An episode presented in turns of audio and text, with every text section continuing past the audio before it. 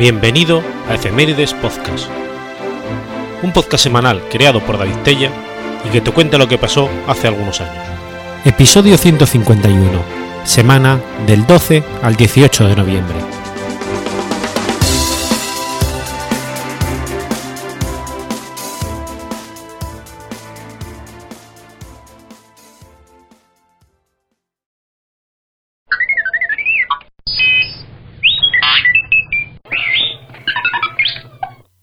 12 de noviembre de 1615. Nace Richard Baxter. Richard Baxter fue un célebre teólogo no conformista, poeta y escritor de himnos. Su padre era un rico propietario arruinado por la pasión del juego. Esta catástrofe, el estado enfermizo del niño y la triste situación en que se encontraba entonces los establecimientos de instrucción de Inglaterra no favorecieron el desenvolvimiento intelectual del joven Baxter la lectura de un libro de Bani le hizo tomar la resolución de estudiar teología. La muerte de su madre y la felicidad de escapar de una grave enfermedad le confirmaron su designio, y en 1638 fue ordenado por el obispo de Worcester. La conducta de los eclesiásticos de la iglesia establecida, sumergidos en la ignorancia y la inmoralidad, le escandalizó, sobre todo cuando la comparada con la piedad y la severidad de los eclesiásticos no conformistas, si bien se sintió atraído por la iglesia presbiteriana. El pastor de esta parroquia, que no subía a púlpito, sino cada trimestre, pero que frecuentaba asiduamente la taberna, tenía grandes diferencias con una gran parte de sus ovejas. Para poder mantener y contentar a sus feligreses, les había dejado la elección de un nuevo vicario. Esta elección recayó sobre Baxter, pero la parroquia se encontraba en un estado poco lisonjero. La mayor parte de los habitantes habían seguido los funestos ejemplos del pastor. Aquellos que estaban mejor dispuestos eran el objeto del odio de los demás, que los calificaban de puritanos. Resultó que estos se unieron a los conformistas.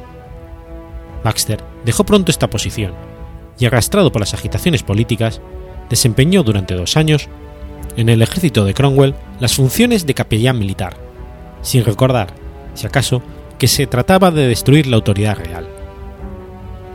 Una enfermedad le obligó a retirarse, y en su retiro escribió su libro del eterno reposo de los santos.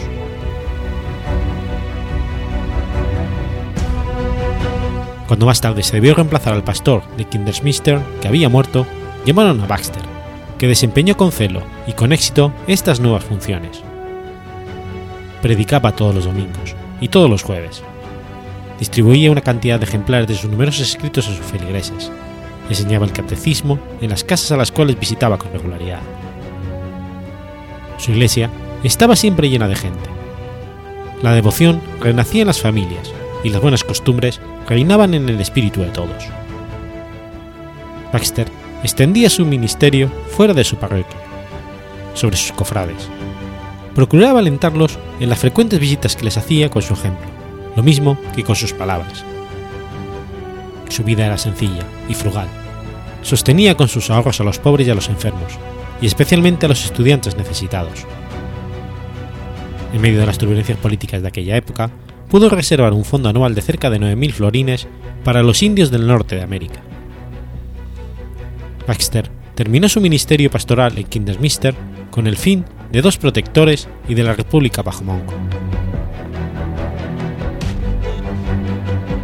Carlos II, proclamado rey el 8 de mayo de 1660 y apenas afirmado sobre su trono, pensó en hacer que refloreciese la iglesia episcopal, pero encontró en los presbiterianos vigorosos y obstinados enemigos del episcopado inglés.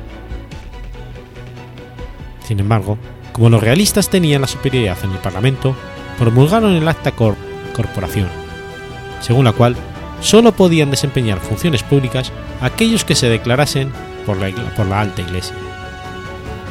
El libro de oraciones, ya muchas veces variado, fue sometido a unas nuevas modificaciones y nuevas adiciones, y se promulgó una ley que privaba de su empeño a los que se negasen a servirse de este libro.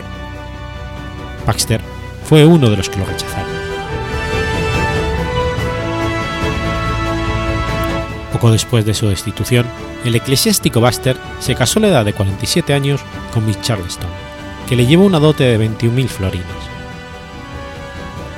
Vivió 19 años con ella, en una perfecta unión, pero no tuvo hijos. Las perturbaciones eclesiásticas y políticas que agitaban Inglaterra le afligían profundamente. Procuraba por todos los medios calmar los espíritus y pacificar los corazones, con frecuencia de una manera singular, y que en muchas ocasiones prometieron su libertad.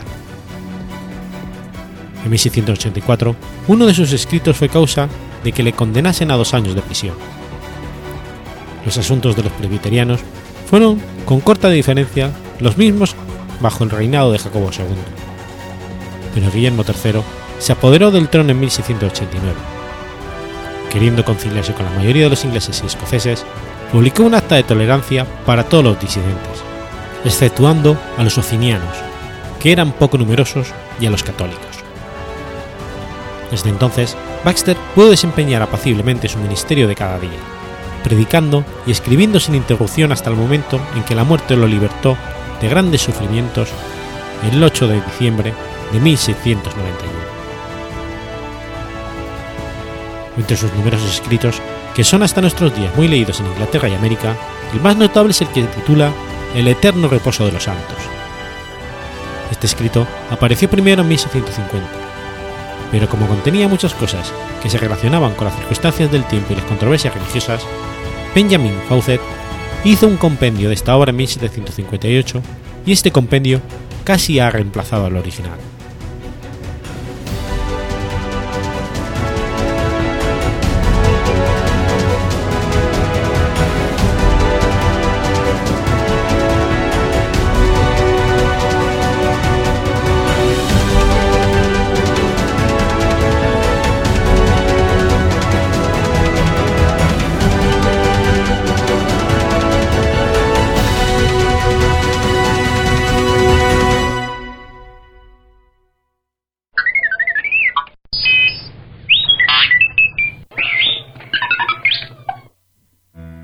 13 de noviembre de 1950. Es asesinado Carlos Delgado Chalbaud. Carlos Román Delgado Chalbaud Gómez fue un militar, ingeniero y político venezolano.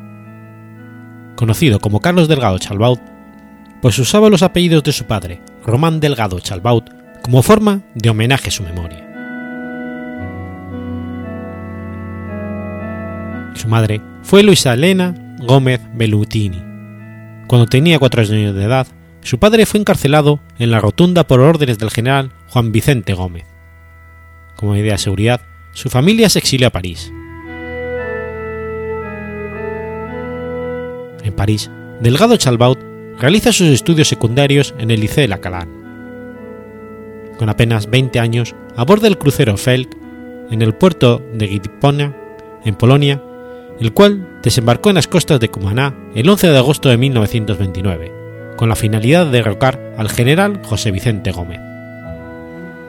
En esta operación fallida murió su padre, Román, que estaba al mando de los expedicionarios, por lo que decidió regresar a París donde completa sus estudios de ingeniería civil en la escuela del Strabas Publics. Se casa durante este tiempo con una estudiante de origen rumano, Lucía Divine, de filiación comunista, frecuentando los círculos radicales universitarios parisinos y estableciendo contactos con prácticamente todos los grupos de exiliados, tanto europeos como latinoamericanos, que residían en la capital francesa. Trata, sin mucho éxito, de encabezar un nuevo plan de invasión a Venezuela y para ello entra en contacto con los amigos de su padre y viaja a Barcelona, donde establece lazos de amistad con el escritor Rómulo Gallegos, en cuya casa se hospeda. Después de la muerte del general Gómez en 1935, regresa a Venezuela. El presidente Eleazar López Contreras considera entonces la posibilidad de incorporarlo a las Fuerzas Armadas, pero antes lo envía nuevamente a Francia con el fin de que complete sus estudios. Graduado de ingeniero en 1937, asiste a la Escuela Superior de Guerra de Versalles y al volver a Venezuela en el 39 es incorporado al ejército como capitán adjunto al Servicio de Ingeniería Militar en Caracas, y luego como capitán comandante de la segunda compañía del batallón de ingenieros Francisco Avendaño.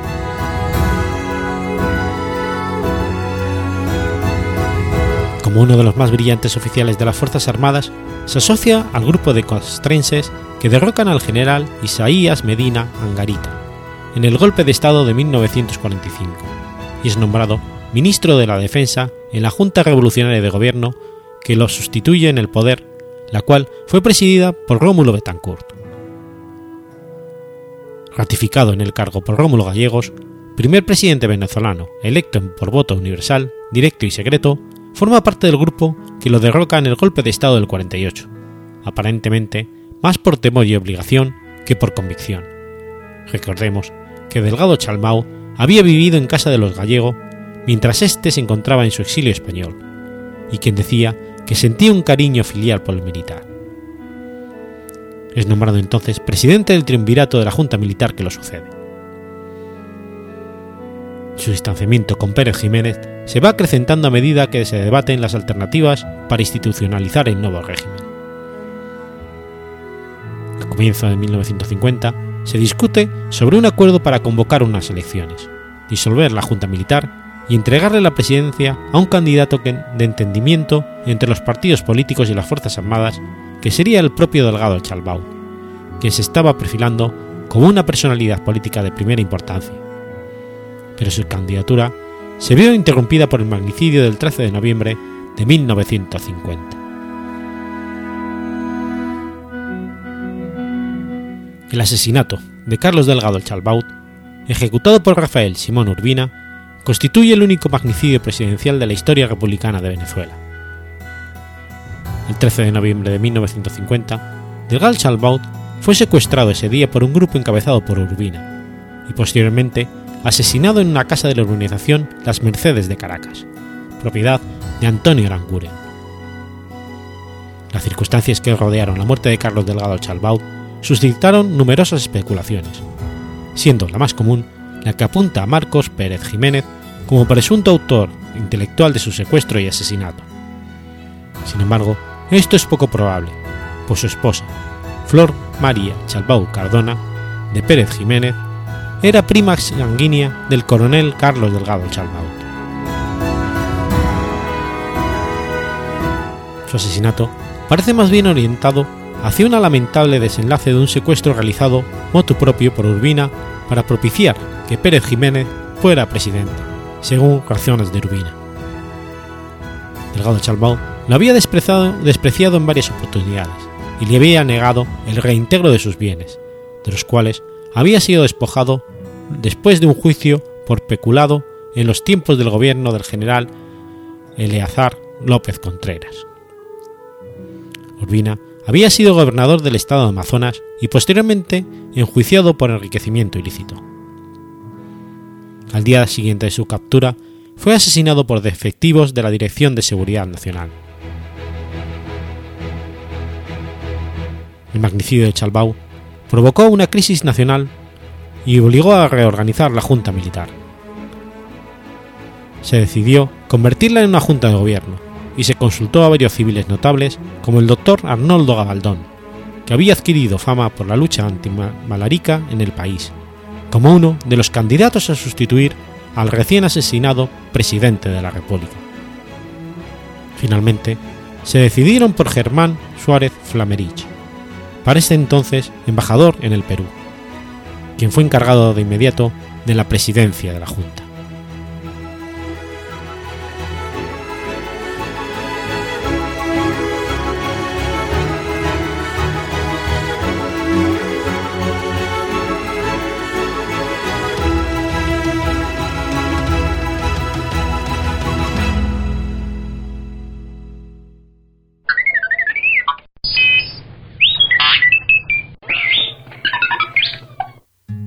14 de noviembre de 1922. Nace Butros Butros Gali.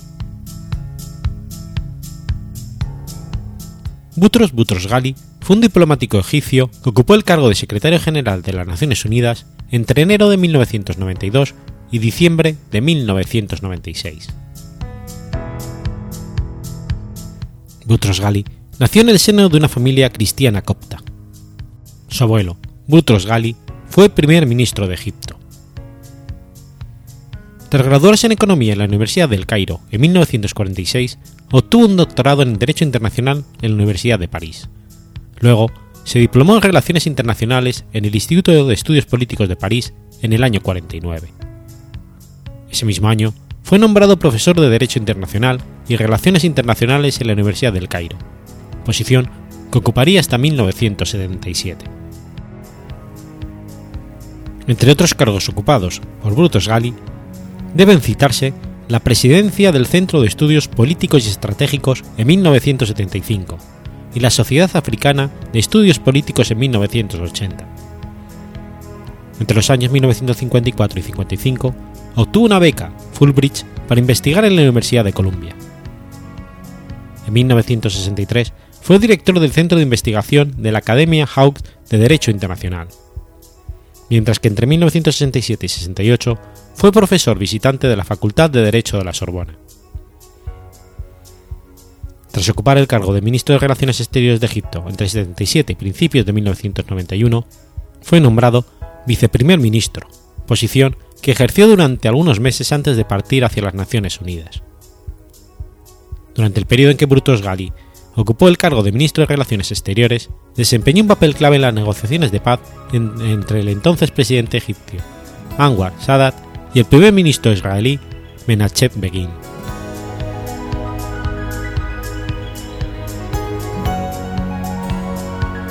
Mientras Brutus Gali ocupó el cargo de secretario de las Naciones Unidas, a partir de 1992, su gestión estuvo envuelta en la controversia.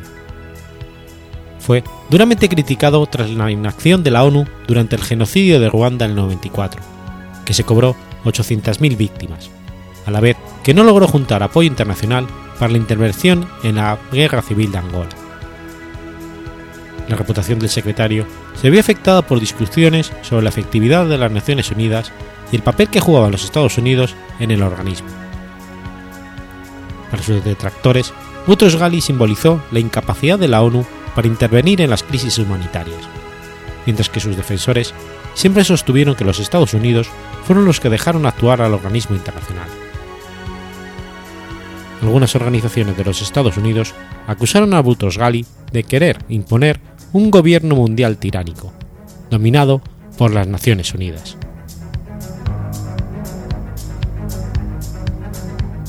En 1996, diez miembros del Consejo de Seguridad presentaron una resolución de apoyo para un eventual segundo mandato del diplomático egipcio. No obstante, dicho mandato fue votado por los Estados Unidos.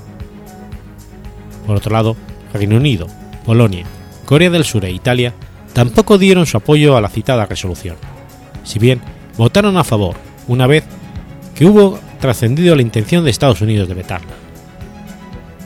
Boutros Ghali no fue el primer secretario general de la ONU en ser vetado, aunque sí fue el primero en no permanecer en el cargo para un segundo periodo. Boutros Ghali fue sucedido en el cargo por Kofi Annan, ya que al no poder mantenerse en el cargo para un segundo mandato, este le fue ofrecido a otra persona proveniente de su continente, África. Entre los años 97 y 2002, Boutros Ghali fue secretario general de Francofonía, una organización de países cuya lengua es el francés.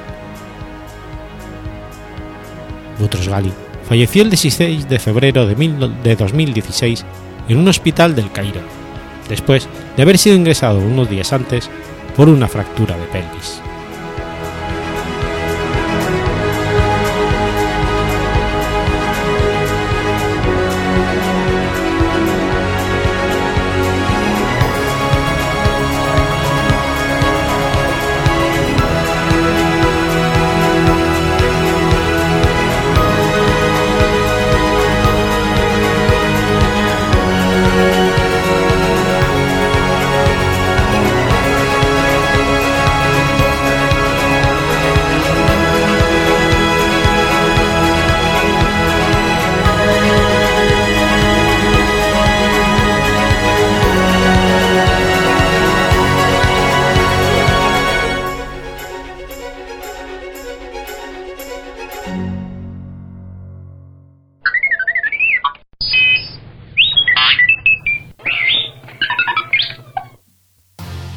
15 de noviembre de 2002.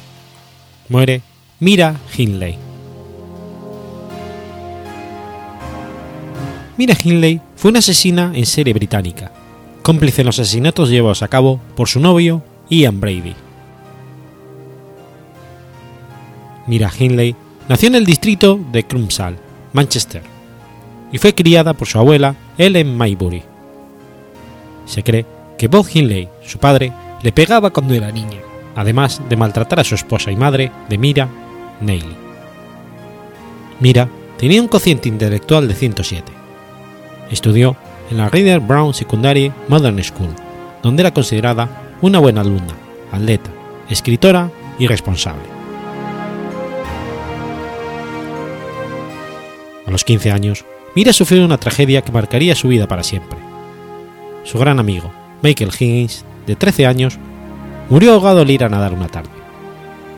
Al parecer, Michael le había pedido a Mira que lo acompañase, pero ella decidió no ir. Mira creyó que si hubiera ido con Michael podría haberlo salvado. Después de esto, la joven se convirtió al catolicismo, la religión de su amigo Higgins, y dejó de importarle sus estudios, bajando su rendimiento y nivel notablemente. Durante meses, Mira lloraba constantemente y encendía velas en nombre de su antiguo amigo por todo Manchester. Finalmente, Mira dejó el instituto en 1957 a los 15 años. Su primer trabajo fue como empleada en Laurent Scott and Electromaster, una agencia de ingeniería eléctrica. En 59, Mira inició una relación con Ronnie Sinclair, pero finalmente termina un poco tiempo después. El 16 de enero de 1961, Mira empieza a trabajar en la empresa química Millwards. Allí fue donde Mira conoció a Ian Brady, un joven cuatro años mayor que ella, procedente de Glasgow, donde tenía un frondoso historial de crueldad animal, violencia y algunos arrestos por motivos sexuales. Brady trabajaba allí como secretario desde febrero de 1959. Mira se sintió atraída por él inmediatamente, pero Brady la ignoró durante todo un año. Durante 1961, Mira escribía un diario íntimo en el que relataba a lo largo de ese año la fascinación y admiración que sentía por Brady. El 22 de diciembre de 1961, tras haber bebido alcohol, Brady y Mira inician una relación. Durante una de las primeras citas, Brady obliga a Mira a ver los juicios de Nuremberg. La semana siguiente, Mira tuvo que leer todo aquello relacionado con el nacionalsocialismo, algo que fascinaba a Brady. Leyó Mein el libro escrito por Adolf Hitler, Crimen y Castigo, además de todo sobre el marqués de Sade. Posteriormente, Brady y Mira robaron en varios bancos, además de obligar a Mira a sacarse una licencia de armas para poder comprarlas, ya que Brady no podía comprarlas debido a sus antecedentes anteriores. Mira también se sacó el carnet de conducir. Ella era muy religiosa, después de la muerte de su amigo. Pero sin embargo, entonces dejó de creer en Dios, convencidas por las palabras de Brady. Mira adopta todas las filosofías de Brady, ideologías, forma de vida, intereses y hasta cambió de color su cabello, todo por él, además de usar ropas alemanas, favoritas de Brady. En sus relaciones sexuales le gustaba fotografiarse. Hasta iniciaron una carrera pornográfica, aunque desistieron rápidamente. Brady llamó a Mira Hess a su novia en la cama, en honor al apellido del oficial nazi Rudolf Hess. Mediados del 63, Brady pierde interés en los robos de bancos y empieza su carrera como violador y asesino para satisfacer sus impulsos sexuales. Así, y con ayuda de Hindley, Brady secuestra, viola, tortura y asesina a tres niños y dos adolescentes. Pauline Reed, de 16 años. El 12 de julio de 1963, Mira convence a esta joven para ir a la pradera Saddlewood para que le ayude a buscar un guante. Ian le seguía en su moto, y fue allí donde la violó y la mató. ella simplemente fue su cómplice. John Kilbridge, 12 años. El 23 de noviembre del 63, Mira engaña también a este chico llevándole a la misma pradera. Mira le dijo que le esperaba en una aldea cercana. Allí, en la pradera de Salzburg, estaba esperando a Jan, quien lo violó. Más tarde, enfurecido porque el arma que quería utilizar para matar al chico no funcionaba, lo estranguló y lo enterró. Mira volvió a ser cómplice, pero no mató. Kane Bennett, 12 años. El 16 de junio de 1964, esta vez, el niño es engañado por ambos, quienes vuelven a llevarlo a la misma pradera. Allí, mientras ella esperaba que todo termine, Ian lo viola y lo estrangula. Allí mismo lo enterró. Leslie Ann Downey, 10 años. Ian y Mira secuestran a esta niña en un parque de atracciones. Él la fotografió nueve veces desnuda y Mira grabó los gritos que la niña vociferaba por su vida. Después de llevar a cabo su ritual, la enterraron a la mañana siguiente en Salzburg. Las nueve fotos y la grabación fueron guardadas en una maleta. Edward Evans, 17 años. El 6 de octubre de 1965, en presencia del cuñado de Mira, David Smith, Ian acaba con la vida de este joven dándole un hachazo en la cabeza. Ian Smith fue quien después de ayudar a Ian a cargar el cadáver de Edward Evans, dio una buena excusa y se marchó del lugar, prometiéndole volver a ver. Pero que Ian y Mira no sabían era que Smith contactó con la policía y los delató. Tras el asesinato de Edward Evans, de 17 años, la policía llega a casa de Brady y Hindley, y allí es descubierto el cuerpo ensangretado de Evans, cubierto por una sábana en una habitación del segundo piso de la casa. La policía había llegado después de que David Smith, cuñado de Mira de 18 años de edad, presenciara el asesinato. Smith había ido ese día a casa de Hindley a tomar café. En un momento, ve como un joven baja tambaleándose por las escaleras. Al preguntarle a Brady quién era, este le responde que el más débil, y le dio un hachazo. Con la excusa de volver a ayudarlos a enterrar el cuerpo, el joven David Smith escapa y rompiendo el pacto, pero volviendo y siguiendo sus valores, denuncia en la estación de policía de Manchester a Brady y Hindley. Tras ser hallado el cuerpo de Evans, ambos son arrestados. Más tarde Brady confesaría el asesinato en la estación de policía, además de cuatro asesinatos más. La investigación se centró en la pradera de Salzburg, en las afueras de la ciudad, donde Brady y Hindley habían enterrado a las víctimas. Varios cuerpos son recuperados y muchas pruebas como fotografías de Deslian desnuda y grabaciones de audios con los gritos de la niña son presentadas en ese momento en contra de los acusados, las personas más odiadas de Gran Bretaña. El juicio comenzó el 21 de abril de 1966. El fiscal, Sir Elwin Jones, acusa a Brady Hindley de ser personas malvadas de carne y alma, además de acusarlos de jactarse de sus asesinatos y de disfrutar del dolor de las familias, ya que la madre de Leslie Ann, Ann West, tuvo que escuchar la grabación de los últimos momentos de vida de su hija para poder reconocer su voz. Esto creó un odio gigantesco en los británicos, quienes aún siguen odiando en gran manera a los conocidos Morse Murder.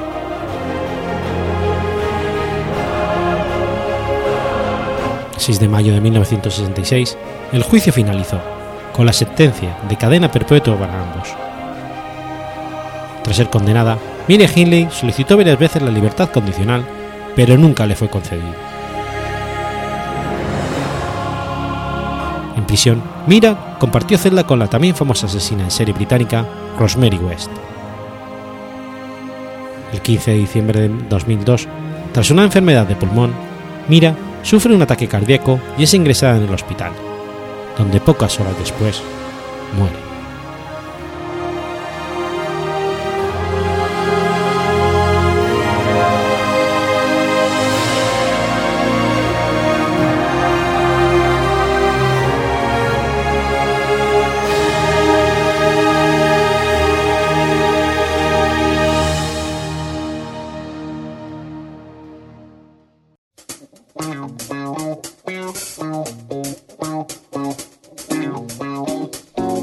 ¿Conoces la Asociación de Escuchas de Podcasting? Asespod es el primer lugar de encuentro para todas aquellas personas que escuchan este formato de audio.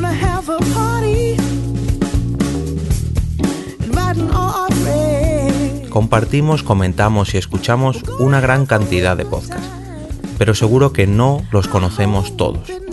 Nos falta este que estás escuchando ahora mismo.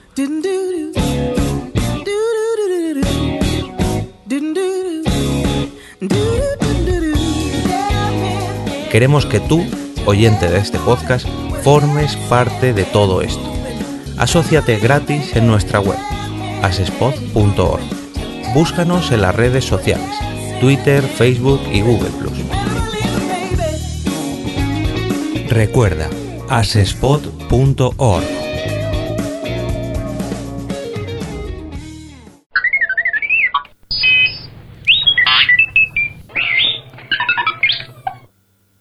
16 de noviembre de 1436.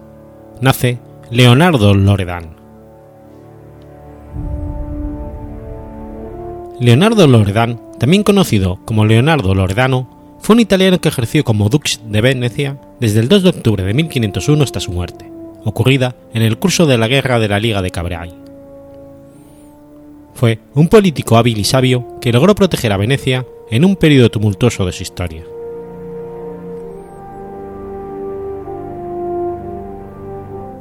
Tras el fallecimiento del Papa Alejandro VI en 1503, Venecia ocupó varios territorios de los estados pontificios del norte. Sin embargo, una vez que Julio II fue elegido sucesor de Alejandro, el dux de Loredán tenía la esperanza de que la ocupación veneciana de los territorios pontificios fuera aceptada por el nuevo Papa, el cual, en el pasado, había demostrado simpatía hacia Venecia, siendo incluso denominado Segundo Veneciano. Sin embargo, Julio II excomulgó a la República Veneciana y unió a, su alianza a los estados pontificios en alianza con Francia, el Sacro Imperio Romano Germánico y otros estados cristianos, estallando en 1503 la Guerra de la Liga de Cambrai.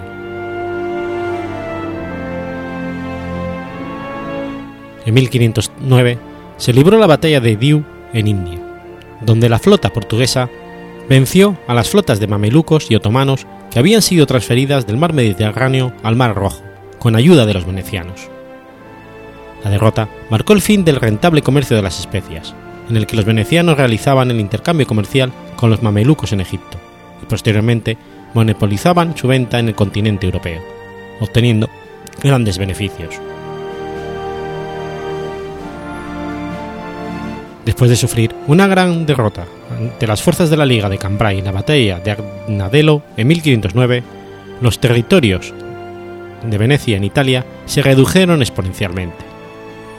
Poco después, Padua, territorio estratégico que pertenecía a Venecia y denominado Terra Ferma por estar ubicado en tierra firme, cayó ante los enemigos, situación que puso en peligro a la misma Venecia. El Dux Loredan unificó a la población y pidió a sus súbditos el sacrificio y la movilización total para recuperar los territorios.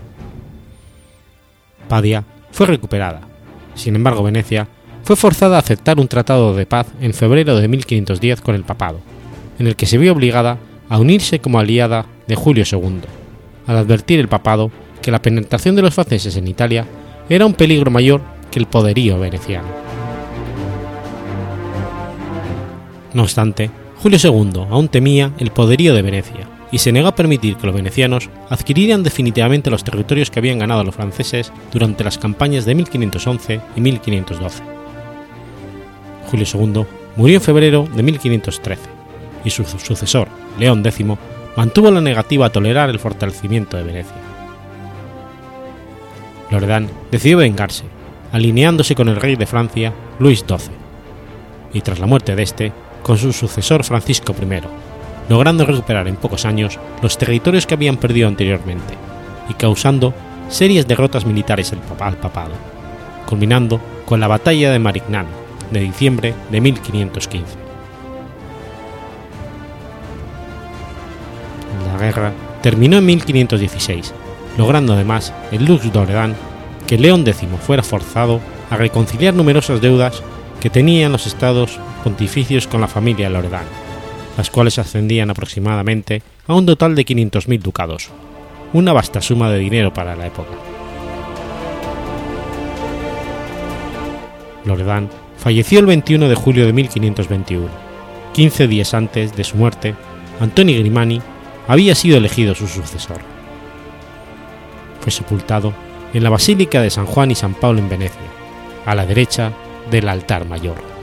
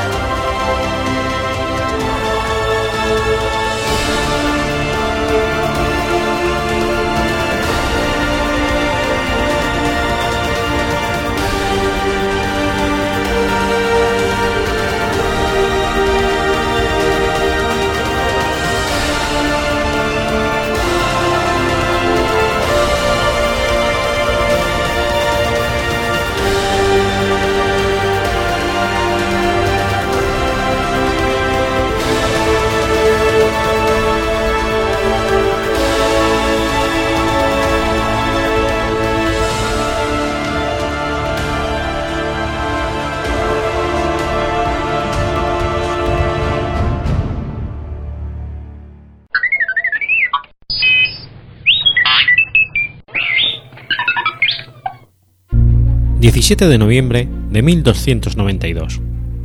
Juan de Bayol se convierte en rey de Escocia.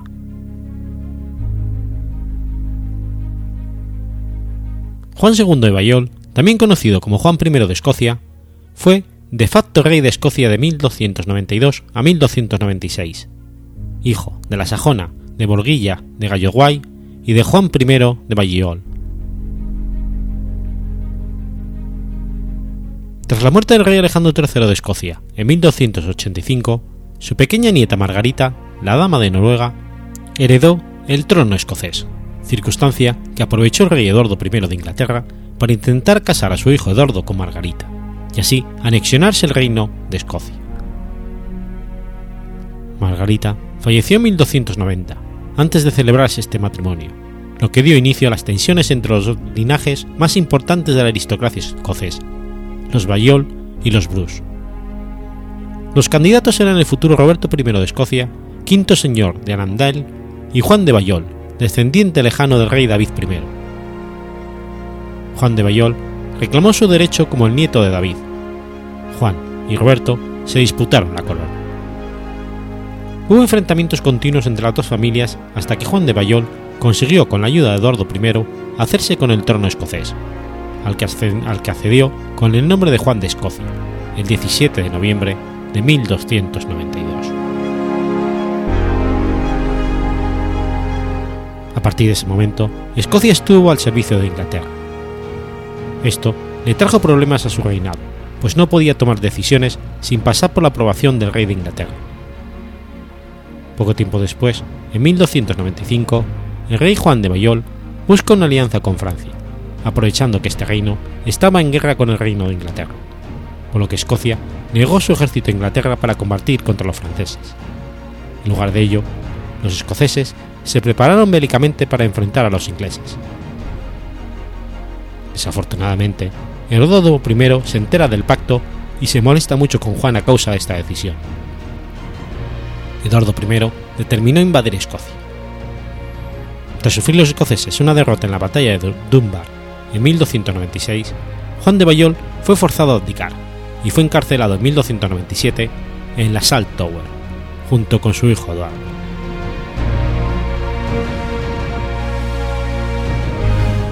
Después de dos años en prisión, Juan de Bayol fue liberado, en julio de 1299, gracias al Papa Bonifacio VIII, pero se le prohibió regresar a Escocia, y se le obligó a negociar la paz entre Inglaterra y Francia. Bayol acordó vivir en Francia, donde él tenía tierras y propiedades. Aunque nunca volvió a Escocia, su pueblo lo recordaba como un precursor de la guerra de independencia de Escocia y como legítimo rey de Escocia. Murió en el castillo de Gaillard en Normandía, Francia, en abril de 1315, y está enterrado en la iglesia de Saint-Vance en Valseux-sur-Eure.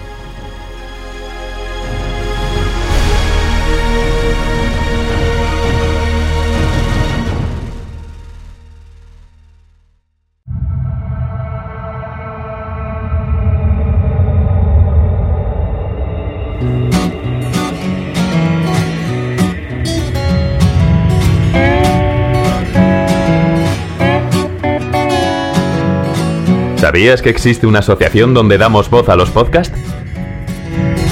La asociación Podcast nace con el propósito de aunar intereses relacionados con el podcasting, ofreciendo formación, soporte y una mesa de debate sobre el podcasting, no solo en España, sino también en toda Hispanoamérica. Entre nuestros proyectos destacan nuestro libro colaborativo, la organización de diferentes eventos relacionados con el podcasting como las jornadas de podcasting, los premios de la Asociación Podcast y Radio Podcastellano. Para formar parte de la comunidad, recibir información de eventos y estar al tanto de lo que ocurre, solo tienes que entrar en asociacionpodcast.es y hacerte socio o simpatizante. Ahora es tu oportunidad de formar parte de esta gran comunidad asociacionpodcast.es. Si lo prefieres, puedes escribirnos a info@asociacionpodcast.es y responderemos todas tus dudas. También puedes seguirnos en Twitter con el usuario AsociaPodcast. Ya seas podcaster u oyente, súbete al podcasting.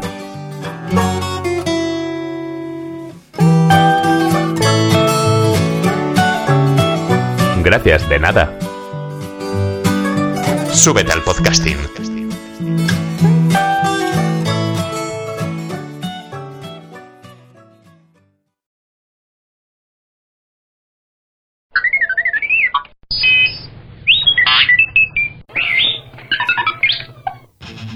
...18 de noviembre de 1720... ...es ahorcado el pirata Jack Raham. John Jack Raham también conocido como Calicó Jack o Jack el Calicó, fue un marino y capitán pirata durante el siglo XVIII. Se ganó este sobrenombre debido a las coloridas ropas de calicó que llevaba, pero aún le hizo más famoso su diseño personal de la Joey Roger, que constaba de dos espadas en aspa bajo una calavera, y por llevar a bordo a dos de las más famosas mujeres piratas, Anne Bonny y Mary Wren.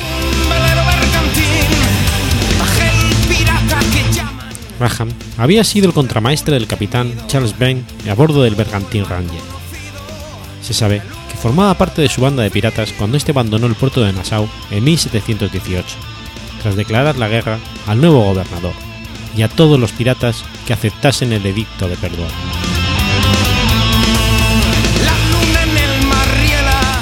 Cuando Charles Bain decidió huir en buque de guerra francés, Graham decidió aprovechar esta muestra de cobardía para deponer al capitán y erigirse mediante votación popular en el nuevo líder de los piratas.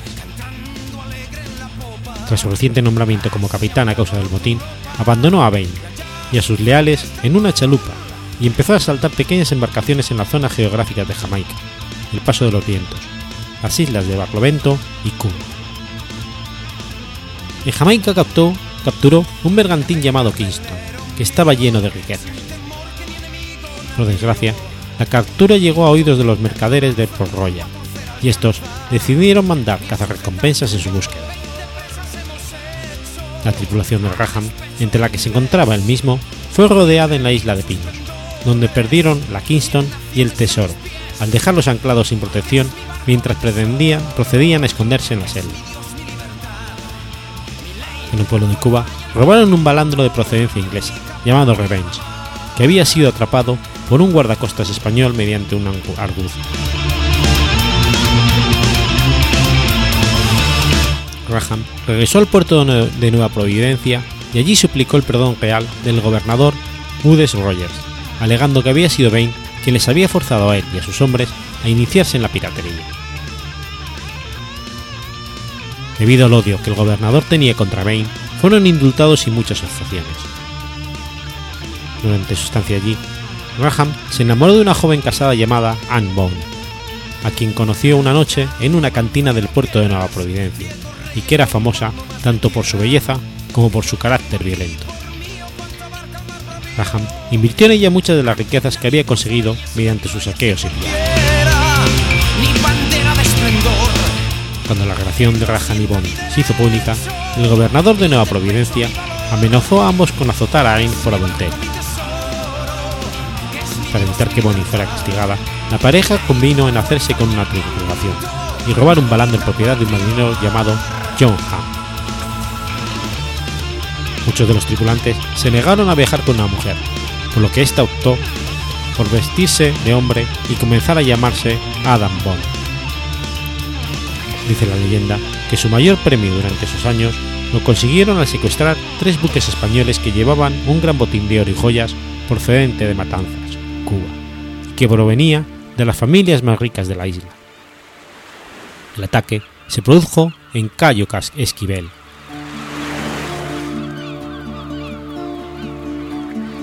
La tripulación de Graham erró por el Caribe durante más de dos meses tiempo durante el cual se unió a la banda otra mujer pirata llamada Mary Red, que viajaba disfrazada de marinero en uno de los barcos que capturaron, y que se hacía llamar Mark Reed.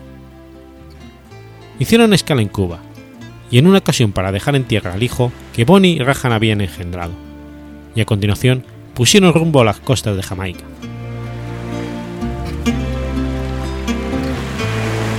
En octubre de 1720, fueron arrinconados por una goleta armada por el gobernador Nicholas Lewis y comandada por el cazador de piratas Jonathan Barnett en Dry Harbor Bay, Jamaica. Ranjan y sus acólitos decidieron pasar sus últimas horas antes de ser capturados emborrachándose por última vez. Se dice que la única resistencia a bordo del barco pirata la formaron Annie Bonnie y Mary Red, que pelearon como fieras antes de ser reducidas por los soldados. Sentenciado estoy a muerte. Graham y su tripulación fueron juzgados y condenados al patíbulo en Spanish Town el 16 de noviembre de 1720. Es probable que coincidieran en prisión con su antiguo capitán y socio Charles Bain, quien también había sido apresado por los británicos tiempo atrás.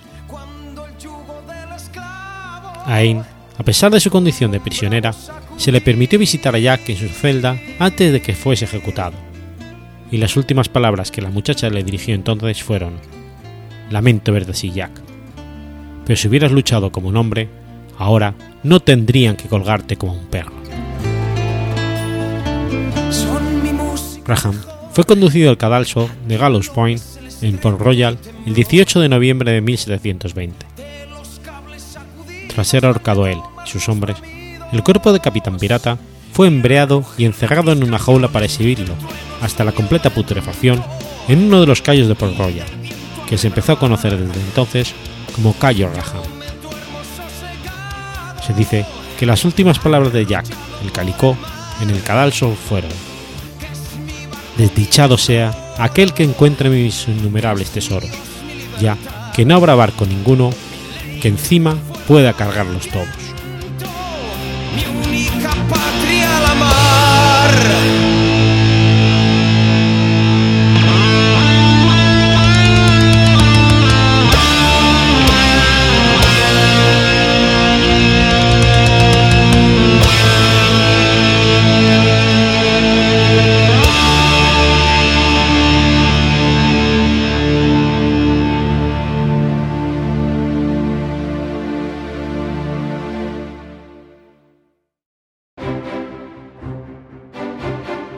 Has escuchado Efemérides Podcast, Si quieres ponerte en contacto conmigo, puedes hacerlo por Twitter a la cuenta arroba efemeridespod o mi cuenta personal, arroba telladavid, o por correo electrónico a la dirección efemeridespod.gmail.com. También puedes visitar la página web efemeridespodcast.es. Y recuerda que puedes suscribirte por iTunes y por iBox, y tienes un episodio nuevo cada lunes.